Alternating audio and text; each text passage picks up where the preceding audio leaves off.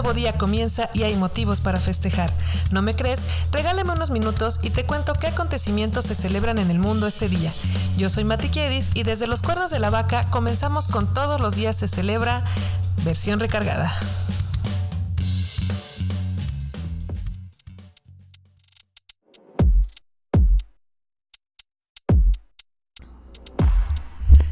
Esta es la semana 23 de 2023. En este episodio hablamos de los festejos y efemérides del 11 y 12 de junio. Buen día, buena vida. Hoy domingo 11 cerramos semana conmemorando hechos como el Día Internacional del Artista con Globos, el Día Mundial del Cáncer de Próstata y el Día Internacional del Síndrome KBG. Mientras que mañana lunes 12 celebraremos el Día Nacional de la Asesina, el Día Nacional de la Rosa Roja, el Día Internacional del Falafel, el Día Nacional de Superman, el Día Mundial contra el Trabajo Infantil y el Día Internacional del Doblaje. Ay, vaya que es mucho lo que tengo que contarte hoy, así que, ¿qué te parece si comenzamos?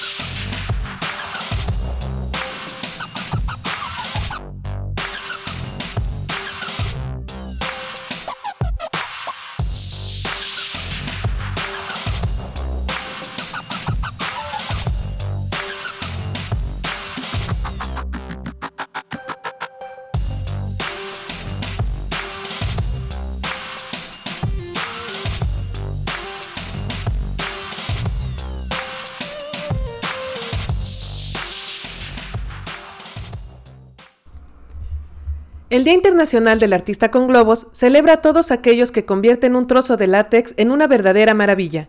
Vayamos a conocer más de esta técnica.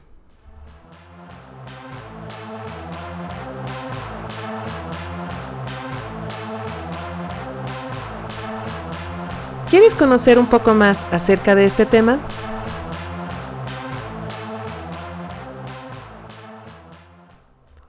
La globoflexia es el arte de moldear un globo hasta formar diversos objetos, generalmente animales. Se usa mucho en los actos de circo por payasos o magos y en el arreglo de eventos sociales. Realizar figuras con globos nos trae beneficios como mejoras en la motricidad, desarrollo de la creatividad, mejor concentración, relajación y alegría cuando nos damos cuenta de que hicimos algo hermoso.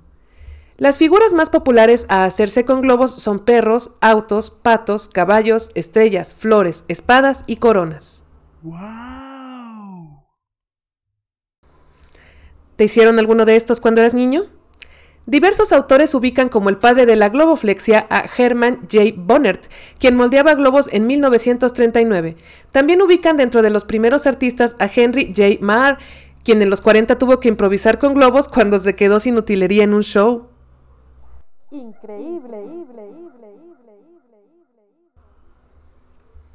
Los globos utilizados en este arte son largos y estrechos. Las medidas más utilizadas son 160 y 260, lo que significa que tienen 1 y 2 pulgadas de diámetro y 60 de longitud. La historia del globo es muy interesante y te la cuento hoy en el Twitter del programa. Y si quieres intentarlo y decorar tus fiestas con la alegría de los globos, en la descripción del programa te dejo el canal de YouTube de un artista de Globoflexia, que te enseña paso por paso cómo hacer diversas figuras maravillosas, siempre con buena onda y paciencia, así que te recomiendo mucho que te pases.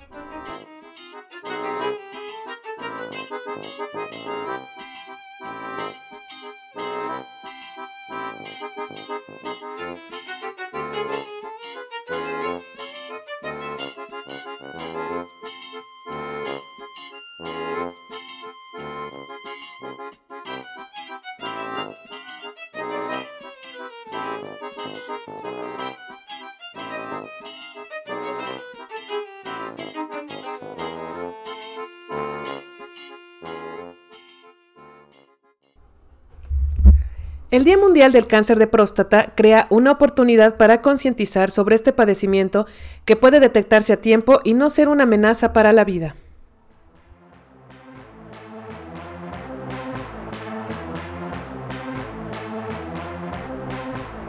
¿Quieres conocer un poco más acerca de este tema?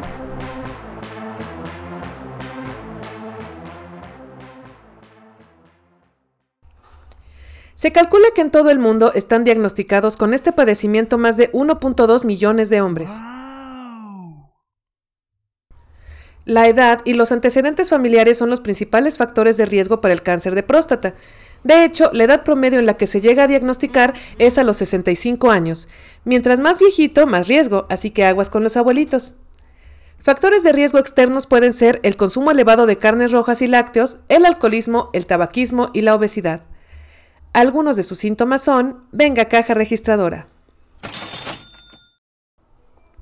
Número 1. Demora para comenzar a orinar. Número 2. Disminución en el chorro de orina. Número 3. Aumento de cantidad de veces que vas a hacer chis. Número 4. Pérdida de peso sin razón aparente, que siempre es un síntoma de cáncer. Número 5. Disfunción eréctil. Número 6. Aparición de sangre en orina y semen. Número 7. Dolores en la espalda baja, cadera, costillas o columna vertebral. Número 8. Debilidad o adormecimiento en piernas y pies. En México, según informes del ISTE, este cáncer es la primera causa de muerte masculina en el país, llevándose unas 7.000 vidas al año. Encontrada y tratada a tiempo, es una enfermedad curable en el 85% de los casos. Maravilloso. Pero chicos, no todas son malas noticias. Según un informe de la Organización Mundial de la Salud, la actividad sexual frecuente reduce el riesgo de padecer cáncer de próstata hasta en un 47%.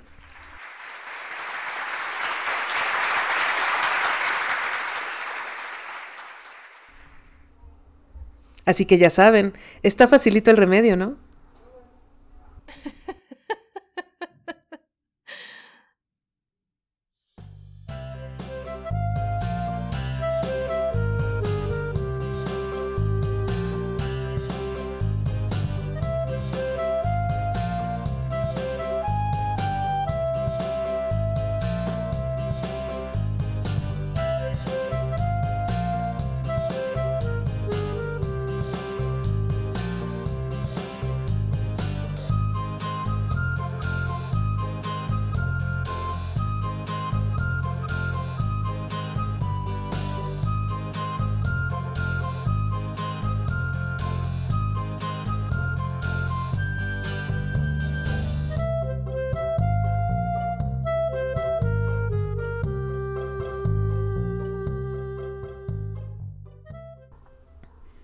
El Día Internacional del Síndrome KBG nos brinda el espacio para hablar de esta enfermedad rara localizada en el cromosoma 16.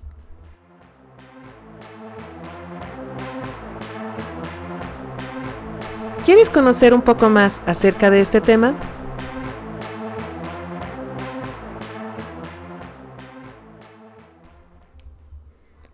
Esta enfermedad cuenta con ciertos rasgos físicos como son, venga caja registradora.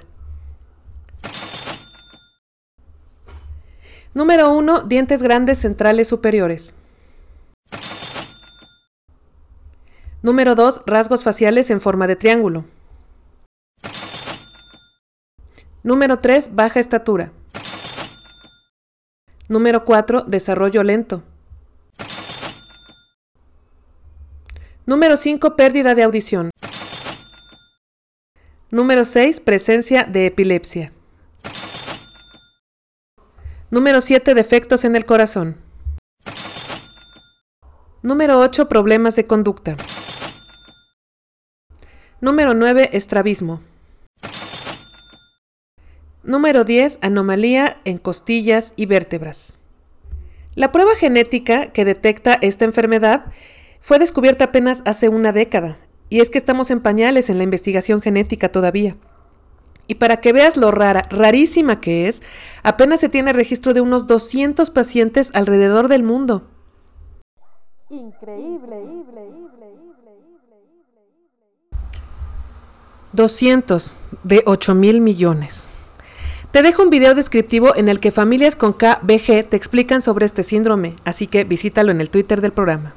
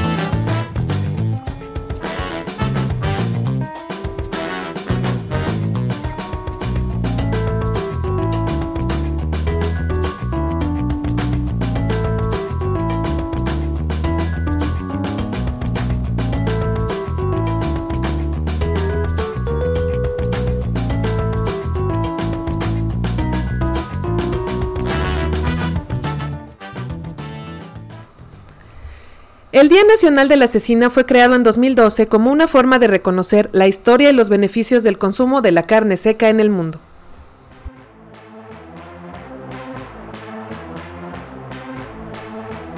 ¿Quieres conocer un poco más acerca de este tema?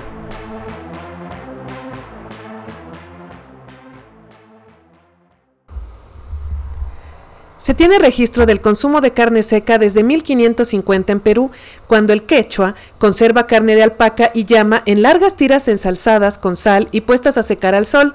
Los conquistadores quisieron hacerse de la técnica, pero se dieron cuenta que en Norteamérica ya se utilizaba la misma receta para conservar la carne de ciervos, búfalos y alces. Oh my God. La cecina es baja en grasa y alta en proteína, por lo que es una buena opción para las dietas. Gracias a su contenido de sal, aporta minerales como calcio, hierro, zinc, sodio, potasio y fósforo, además de ácido fólico. Una pieza de cecina puede medir hasta 10 metros de largo antes de ser cortada.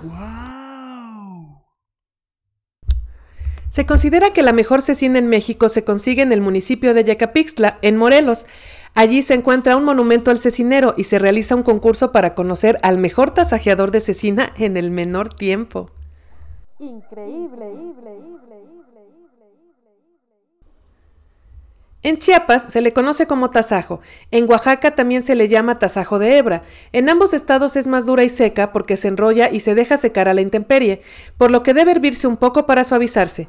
En cambio, en Baja California se le adereza con chile piquín y ajo, y ya que se cocina de modo similar que los mariscos, su consistencia es más bien pegajosa.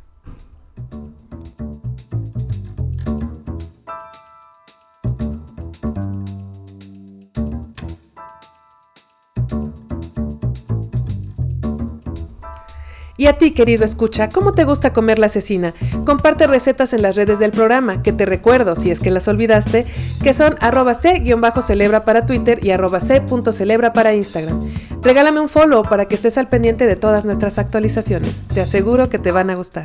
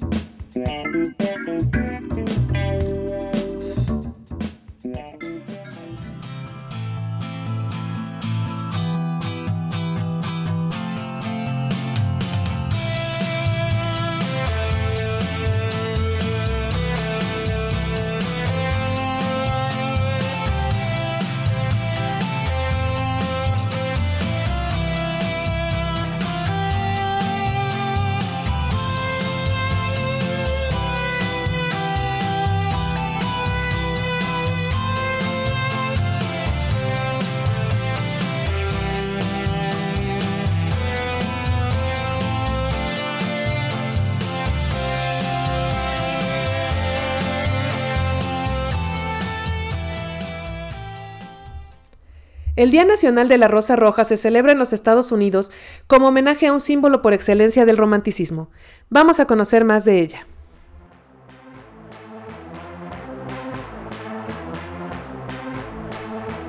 ¿Quieres conocer un poco más acerca de este tema?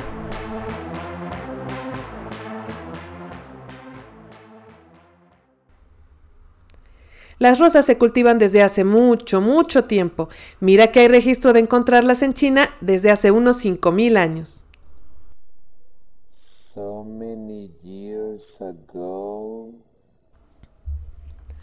Los romanos las usaban para decorar edificaciones o hacer alfombras con sus pétalos. El expresidente estadounidense Ronald Reagan declaró a la rosa roja como la flor nacional de los Estados Unidos en 1986. En sus inicios, la rosa roja era un artículo de lujo que solo podían costearse las familias adineradas. Luego fue el regalo perfecto para los artistas, para incitar su creatividad. También fue investigada en el campo de la medicina y en el siglo XV fue símbolo de guerra, como pueden recordar en la Guerra de las Rosas sucedida en Inglaterra. de historia. El rosal más alto se encuentra en Morristown, en Nueva Jersey, y mide 5 metros de altura. Oh my God. La rosa más cara se llama Rosa Julieta, es hermosa, puedes verla en nuestro Twitter. Fue cultivada por David Austin, quien tardó 15 años en conseguirla e invirtió en ella un aproximado de 5 millones de dólares.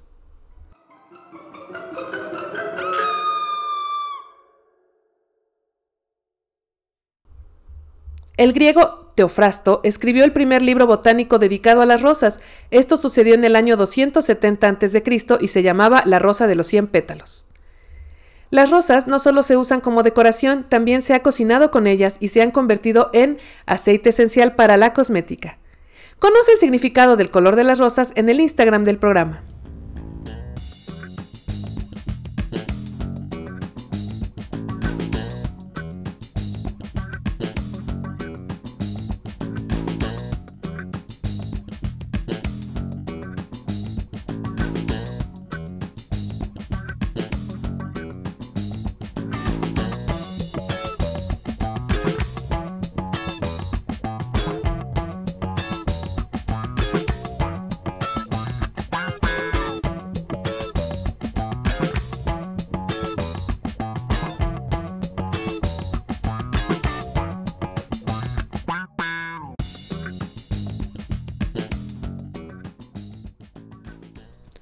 El Día Internacional del Falafel celebra a este alimento, que consiste en una bola frita de garbanzos. Fue proclamado en 2012 por el empresario Ben Lang, a quien también se le atribuye el Día Internacional del Hummus, del que ya hablamos en el programa del 13 de mayo.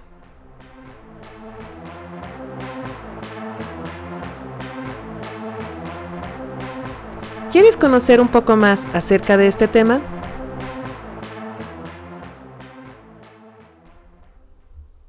Los primeros registros conocidos de falafel se dan en Egipto cuando se busca una opción alimenticia para los días de cuaresma. Las leguminosas ayudan a controlar el colesterol en sangre y aportan importantes cantidades de fibra, por lo que se trata de un alimento muy saludable. Su cantidad de proteína vegetal puede cubrir las necesidades de nuestra dieta ideal diaria. En 2010, un chef israelí preparó en Nueva York mil garbanzos y 40 litros de aceite para hacer un falafel de casi 11 kilogramos con una circunferencia mayor a un metro. Y así como te conté en alguna ocasión que puede medirse el poder adquisitivo de un país conociendo el precio de una Big Mac de McDonald's, en el Medio Oriente pues la medida no es muy popular, ya que no se consumen hamburguesas, o al menos no tantas como falafel, así que se creó un índice falafel para medir más objetivamente estos datos. Hilarante. El falafel es el plato nacional de Israel.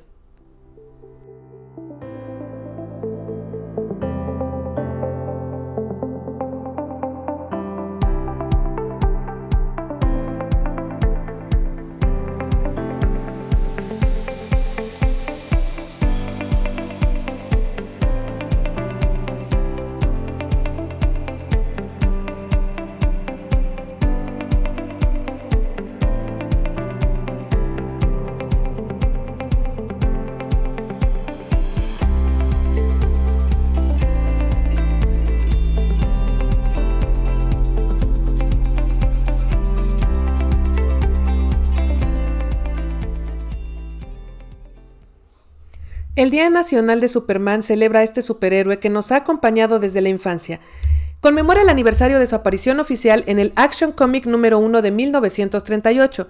Se celebra desde 2013 por iniciativa de la ciudad de Cleveland, Estados Unidos, en conmemoración a Jerry Siegel y Joe Schuster, creadores del personaje y habitantes de dicha comunidad.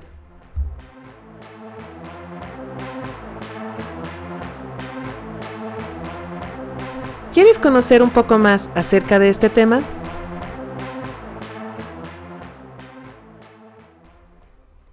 ¿Te sabes los superpoderes de Superman? Bueno, es mucho, muy rápido, pero también ha experimentado con cambios de forma, surgimiento de versiones miniatura de él mismo y la hipnosis. ¡Wow!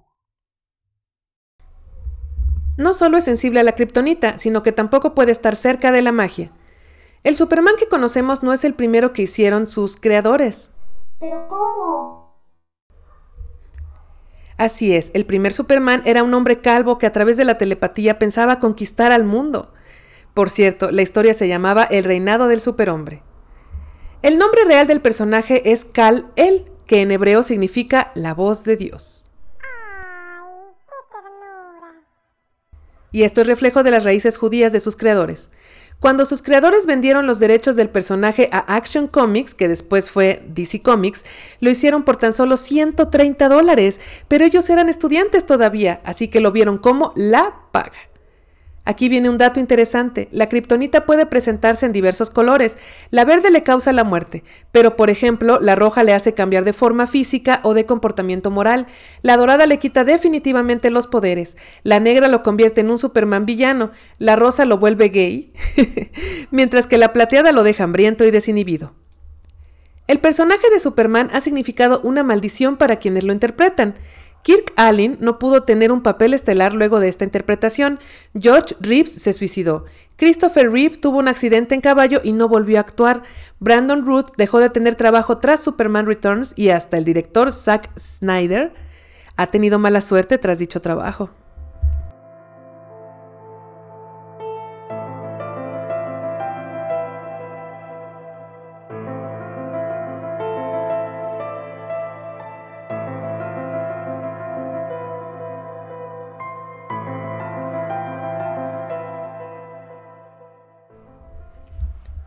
Superman fue censurado durante la Segunda Guerra Mundial.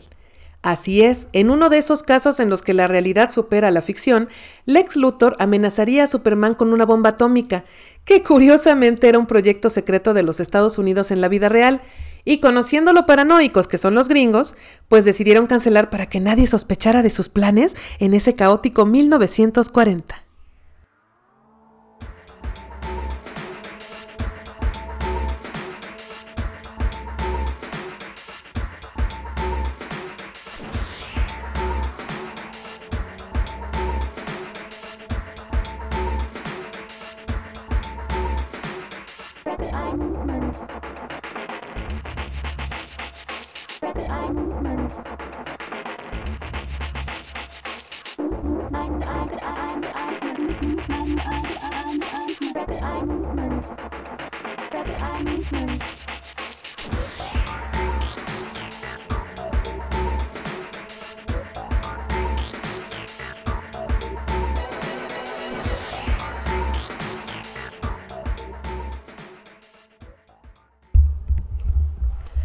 El Día Mundial contra el Trabajo Infantil fue proclamado por la Organización Mundial del Trabajo y se celebra desde 2002 como un grito de alerta contra la explotación infantil que aún es común en muchos países del mundo.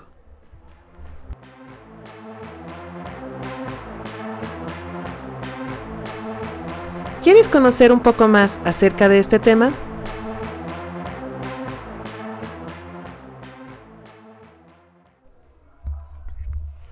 Esta organización, fundada en 1919, tuvo como principal objetivo durante su nacimiento la lucha por establecer edades mínimas de trabajo, con el fin de que todos los niños puedan dedicarse a la escuela antes de comenzar la ardua vida laboral.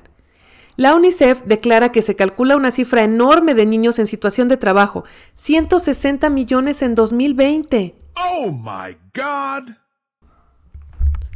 Todos ellos dejan los estudios, se alejan de sus familias, son víctimas de maltrato y generalmente se sienten presionados a ayudar económicamente al sustento de sus familias. ¡Qué injusto! Se considera trabajo infantil cuando el niño de entre 5 y 17 años realiza un trabajo que lo hace desertar de la escuela y que pone en riesgo su salud, como el trabajo en minas, con productos químicos, en plantaciones, con maquinaria pesada o en el caso de las niñas como trabajadoras domésticas. El 70% del trabajo infantil se localiza en el área agrícola. Son niños que arrean ganado, colocan pesticidas, cuidan cultivos o manejan lanchas pesqueras, cuya labor les deja agotados para la escuela. Y un niño que abandona la escuela por continuar en un trabajo permite que el ciclo de pobreza de su familia continúe, pues no aprovecha la oportunidad de una educación que pueda llevarle a un trabajo mejor remunerado en el futuro. En la descripción del episodio te dejo una entrevista y revisión al documental Los Herederos, que en 2009 ganó diversos premios por la visión cruda con la que enfrenta el trabajo infantil en comunidades rurales de México, un trabajo del director Eugenio Polgowski.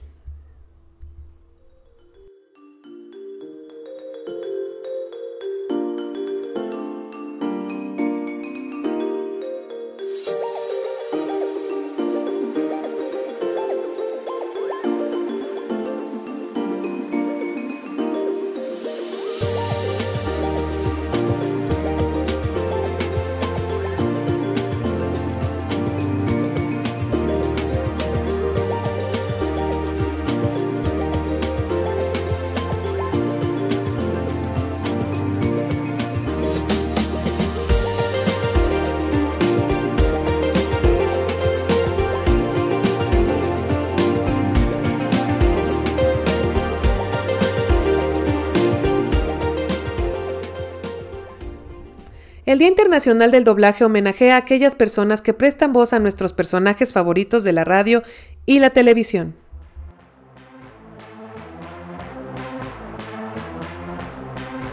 ¿Quieres conocer un poco más acerca de este tema?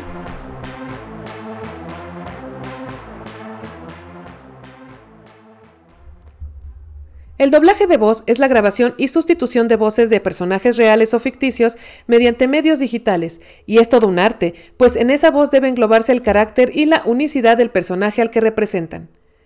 El doblaje se inició en la Europa de 1930 en países como España, Alemania e Italia, mientras que a México la técnica llegó durante la Edad de Oro del cine a partir de 1936. Los diferentes tipos de doblaje que existen son, y venga la caja registradora que siempre me ayuda. Número 1. Locución interpretativa o voice over. Se trata de la traducción inmediata de una transmisión en vivo. Ya sabes, cuando se habla un idioma extranjero que la audiencia no domina, como en los noticieros. Número 2. Doblaje de documentales, ocupado para dar vida a los documentales. En este tipo de doblaje, el locutor debe usar una voz pausada y relajada, acompañada de ciertos efectos de sonido que desarrollen aún más las acciones vistas en pantalla. Número 3. Doblaje de animación. El actor da vida a los personajes ficticios que protagonizan la historia. Debe poner énfasis en los tonos de voz, los sonidos guturales y las emociones de la escena. Al locutor se le presenta un guion literario y uno gráfico, con la finalidad de que practique sincronizar su voz con la imagen, algo así como los videos de TikTok.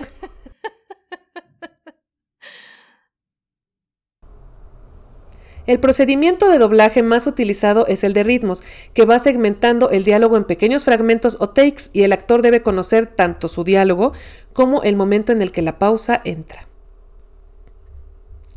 La industria cinematográfica hace uso del Start Talent, que es cuando un artista reconocido realiza un trabajo de doblaje a pesar de no ser un experto en ello, pero es una estrategia de marketing que funciona para que más personas se acerquen a ver la película y te contaré de algunos ejemplos. Número 1. Lucerito da voz a Jane en la versión de Disney de Tarzán de 1999. Si quieres escuchar a la actriz hablando de esta experiencia, visita el Twitter del programa. Te muestro una entrevista. Número 2. En la divertida historia Enredados, también de la productora Disney, la cantante Dana Paola da voz a Rapunzel, mientras que el papá de toda una generación, nuestro querido Chayanne, es el bandido Flynn. Número 3. El actor del Chavo del 8, Edgar Vivar, ha hecho doblajes para la cinta Ratatouille como el chef Auguste, Dog and Up, una aventura de altura y hasta en la cinta de los Minions como el guardián de la corona. Número 4. En la cinta animada de Hércules de 1997 es el mismísimo Ricky Martin quien presta voz al protagonista.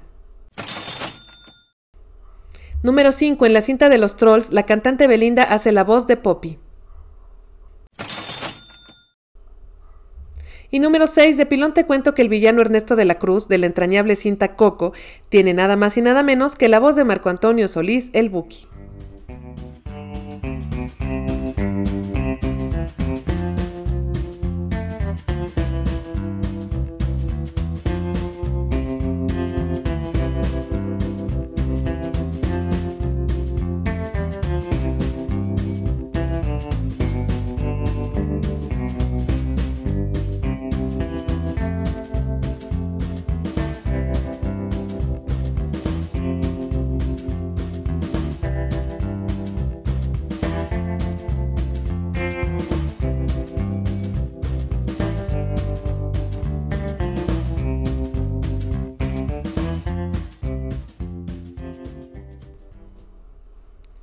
Por último, te cuento de un festejo estadounidense no oficial, el Loving Day o Día del Amor, en conmemoración de la legalización del matrimonio interracial, recordando el suceso entre Mildred Jeder, una mujer negra, y Richard Loving, el hombre blanco, en 1958. Es tiempo de una story time. A las tres semanas de haberse unido en matrimonio, un sheriff de Virginia arrestó a la pareja por violar la ley de integridad racial. Richard fue liberado al día siguiente, pagando una fianza, pues porque blanco. suerte con la que no corrió Mildred, a la que le dieron a decidir entre abandonar el Estado por 25 años o ir a la cárcel. Los dos decidieron exiliarse por nueve años. Ellos se conocieron desde la infancia, cuando ella tenía 11 y él 17, en una comunidad interracial que siempre vio normal la convivencia entre blancos y negros, como debe ser. Tuvieron que viajar a Washington, D.C. a casarse. Luego, en la que la situación se hacía legal, allá fueron a pasar el exilio, pero no se sentían cómodos, así que volvieron al campo en Virginia y se escondieron desafiando a la ley.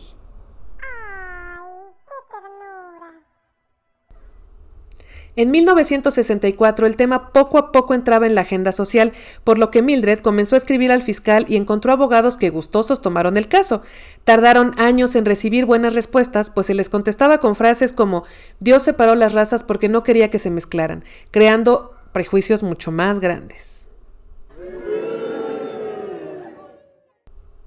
Su caso cambió cuando el fotógrafo de Life, Gray Billet, tomó imágenes de la vida diaria de los Lovings en 1966, viendo TV, jugando con sus hijos, siendo amorosos los unos con los otros, y esto mostró al mundo lo normal de la situación. Fue así que el caso llegó a la Corte Suprema de los Estados Unidos en 1967, y aunque nadie de la familia quiso asistir, el caso ganó un 12 de junio.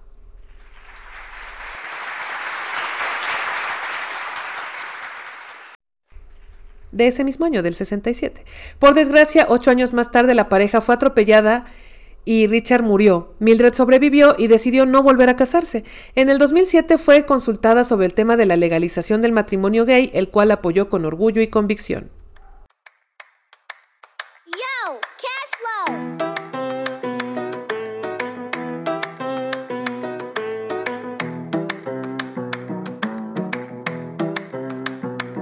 Pasó alrededor del mundo y con el paso de los años en un día como hoy.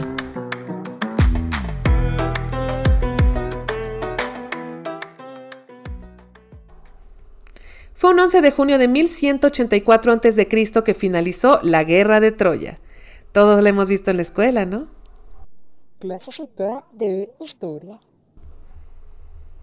Un 11 de junio de 1788, Alaska es descubierta por el explorador ruso Gerasim Ismailov, quien se encarga de hacer los primeros mapas de las islas aledañas. La primera carrera de automóviles en la historia se corrió un 11 de junio de 1895 y fue en París, Francia. Fue un 12 de junio de 1897 que en Assam, India, un terremoto de 8.3 grados termina con la vida de 1.500 personas. Justamente ese día, pero del otro lado del mundo, en Venezuela nace la cervecería de Maracaibo, primera cerveza nacional. ¿Ves que están tan de moda esos grupos de K-pop coreano? Pues uno de sus máximos representantes, el grupo BTS, anda de aniversario, pues debutó un 12 de junio de 2013. Un 12 de junio de 2019, Ecuador reconoce el matrimonio igualitario.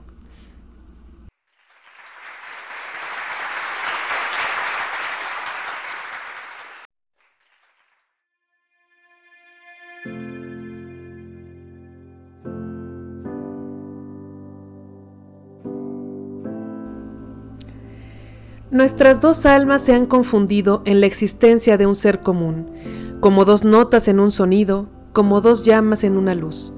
Fueron esencias que alzó un exceso, que alzó un exceso de juventud, y se mezclaron, al darse un beso, en una estrella del cielo azul. Y hoy que nos hiere la suerte impía, nos preguntamos con inquietud, ¿cuál es la tuya? ¿Cuál es la mía? Y yo no acierto, ni aciertas tú. Y con esta bella poesía titulada Al separarnos, recordamos al poeta mexicano Salvador Díaz Mirón, quien murió un 12 de junio de 1928.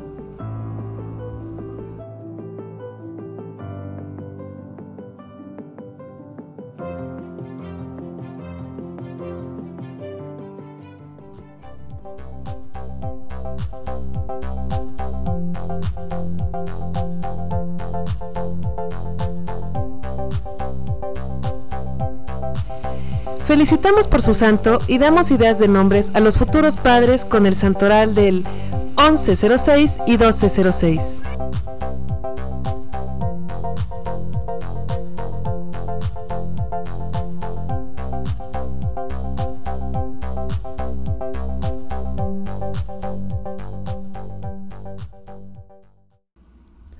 Bernabé, Alicia, Yolanda y para mañana Basílides, Gaspar, Mercedes, Lotería.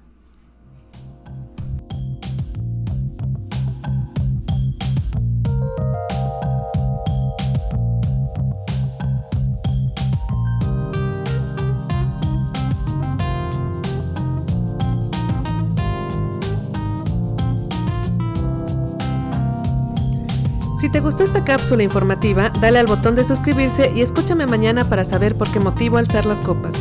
Buen día, buena vida. Ande por ahí haciendo el bien que nada le cueste y recuerde que, ahogado el niño, a tapar el pozo. Adiós.